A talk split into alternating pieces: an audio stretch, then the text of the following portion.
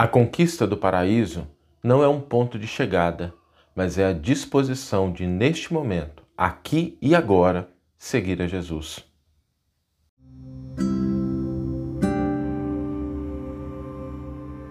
Você está ouvindo o podcast O Evangelho por Emmanuel, um podcast dedicado à interpretação e ao estudo da Boa Nova de Jesus através da contribuição do benfeitor Emmanuel. Hoje nós vamos refletir sobre uma das passagens que, pelo menos para mim, é uma das mais interessantes, uma que merece a nossa reflexão pelos desafios que enfrenta. Eu vou comentar um pouquinho sobre eles, né? Não é o nosso propósito na nossa reflexão diária aprofundar muitos aspectos históricos, linguísticos, isso a gente faz em outro momento. A gente tem outras lives em que a gente se dedica a esse estudo mais aprofundado, mas essa passagem é uma passagem que ela é muito interessante, ela merece alguns apontamentos. Né?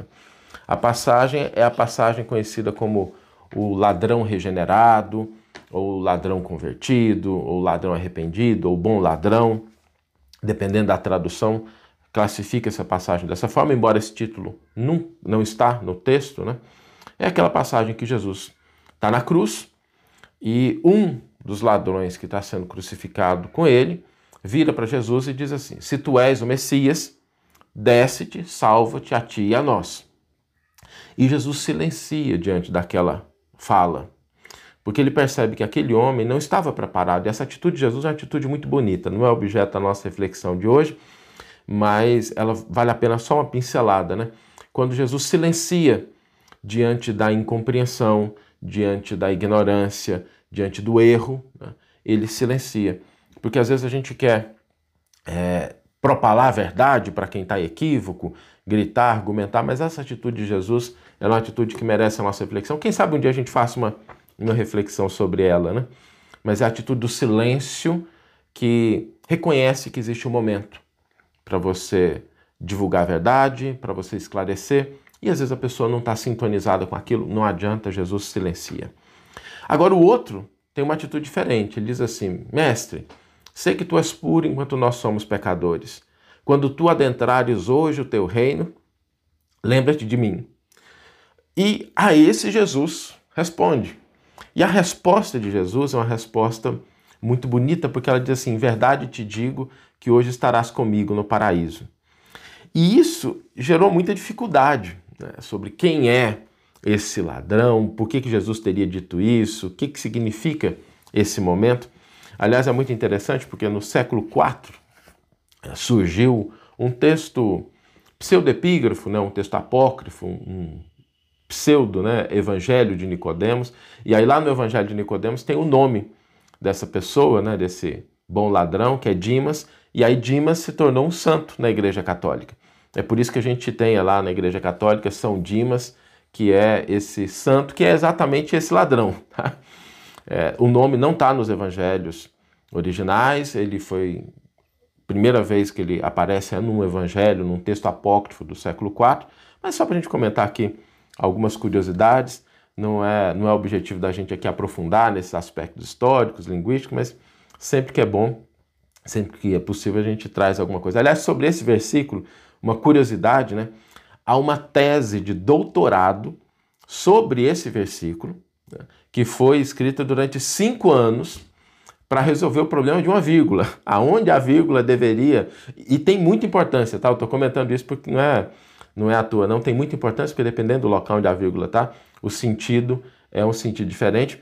E o sentido que se extrai da passagem a partir dessa tese de doutorado, né, que levou cinco anos para ser feita, ela aponta muito especificamente para a interpretação que o Emmanuel dá aqui.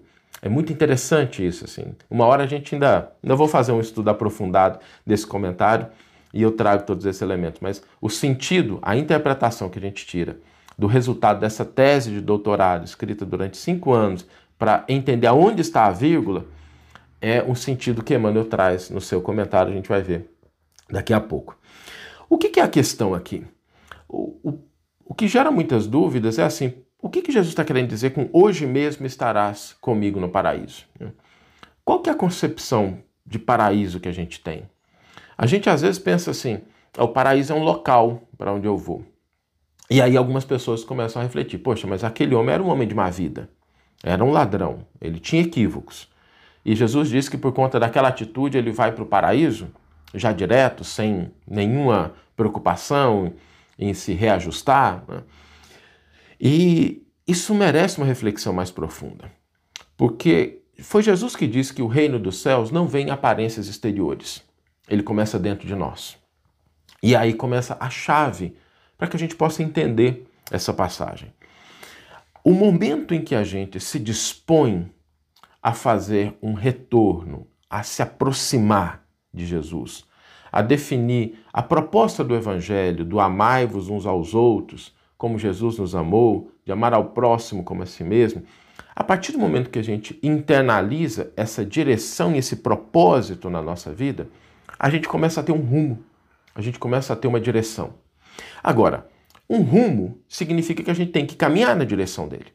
Uma direção significa que nós temos que empreender esforços para poder trilhar aquele caminho. Mas há uma diferença fundamental entre a gente saber aonde a gente vai chegar, a gente ter certeza de que a gente vai chegar lá e como a gente percebe o esforço da caminhada.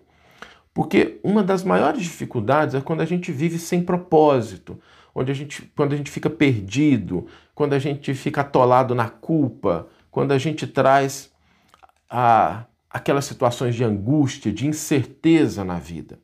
Essas situações são muito dolorosas e, em função delas, ora a gente toma, a nossa caminhada fica parecendo aqui o, o, o andar do bêbado, né? De uma hora para o lado, hora para o outro, e a gente não consegue definir rumo. Isso é muito doloroso. Isso, uma das maiores angústias na atualidade é a ausência de propósito. Quando a gente tem o propósito, quando a gente sabe onde a gente quer chegar, quando a gente tem certeza que vai chegar lá, acontecem duas coisas importantes. A primeira delas é que o nosso andar, o nosso caminhar, o nosso esforço passa a ter um sentido, passa a ter uma importância, já não é mais aquele caminhar da incerteza. A gente está se esforçando, mas a gente sabe onde a gente vai chegar. Isso nos dá força. O segundo elemento que é muito importante quando a gente tem essa visão de onde nós vamos chegar é que a gente começa a sentir de maneira mais presente a misericórdia divina. A misericórdia divina que oportuniza, que auxilia, que dá direção, que fortalece. Por isso, esse ladrão quando ele demonstra aquela disposição de estar junto com Jesus, de seguir os passos do Mestre, de pedir auxílio, naquele momento ele entra no reino dos céus. O texto não informa qual é o esforço que ele vai ter que empreender, quais são os equívocos que ele vai ter que reajustar, qual é o tempo que ele vai gastar na, na busca, mas informa que naquele momento começa a brilhar no coração desse homem um novo propósito, uma nova direção, uma nova luz. E isso é o paraíso. Porque o paraíso não é um local para onde nós vamos, mas é um estado de vibração, um estado de conexão. Porque não é porque a gente está no paraíso que a gente vai ficar livre de dificuldades, de problemas, de desafios, de trabalho.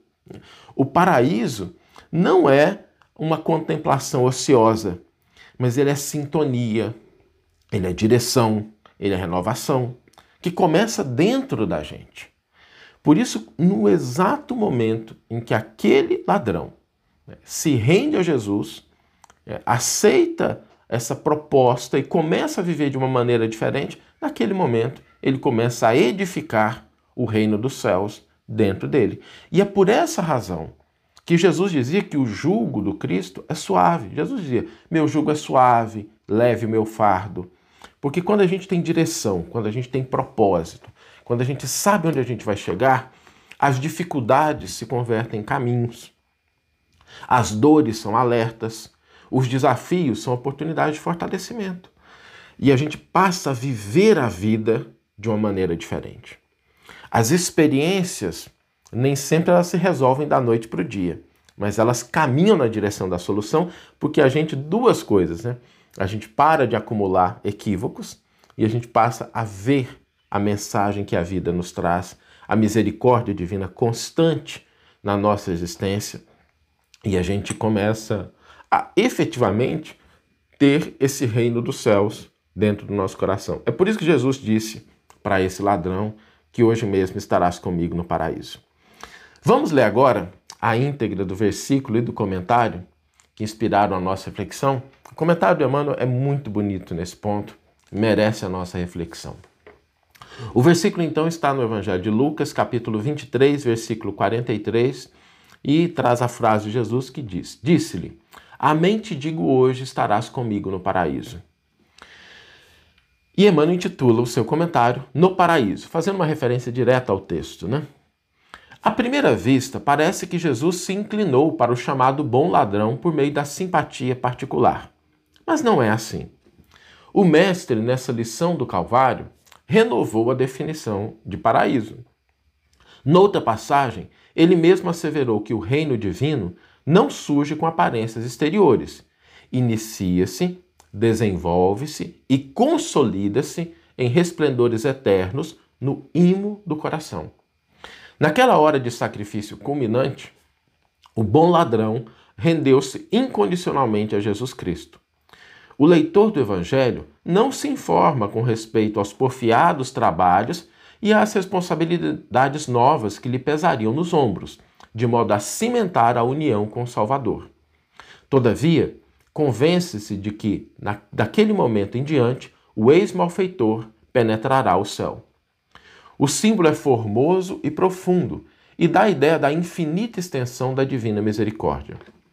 Podemos apresentar-nos com volumosa bagagem de débitos do passado escuro, ante a verdade, mas desde o instante que nos rendemos aos desígnios do Senhor, aceitando sinceramente o dever da própria regeneração, avançamos para a região espiritual diferente, onde todo julga suave e todo fardo é leve. Chegado a essa altura, o espírito endividado não permanecerá em falsa atitude beatífica, reconhecendo acima de tudo que, com Jesus, o sofrimento é retificação e as cruzes são claridades imortais. Eis o motivo pelo qual o bom ladrão, naquela mesma hora, ingressou nas excelsitudes do paraíso. Que você tenha uma excelente manhã, uma excelente tarde ou uma excelente noite e que possamos nos encontrar no próximo episódio. Um grande abraço e até lá!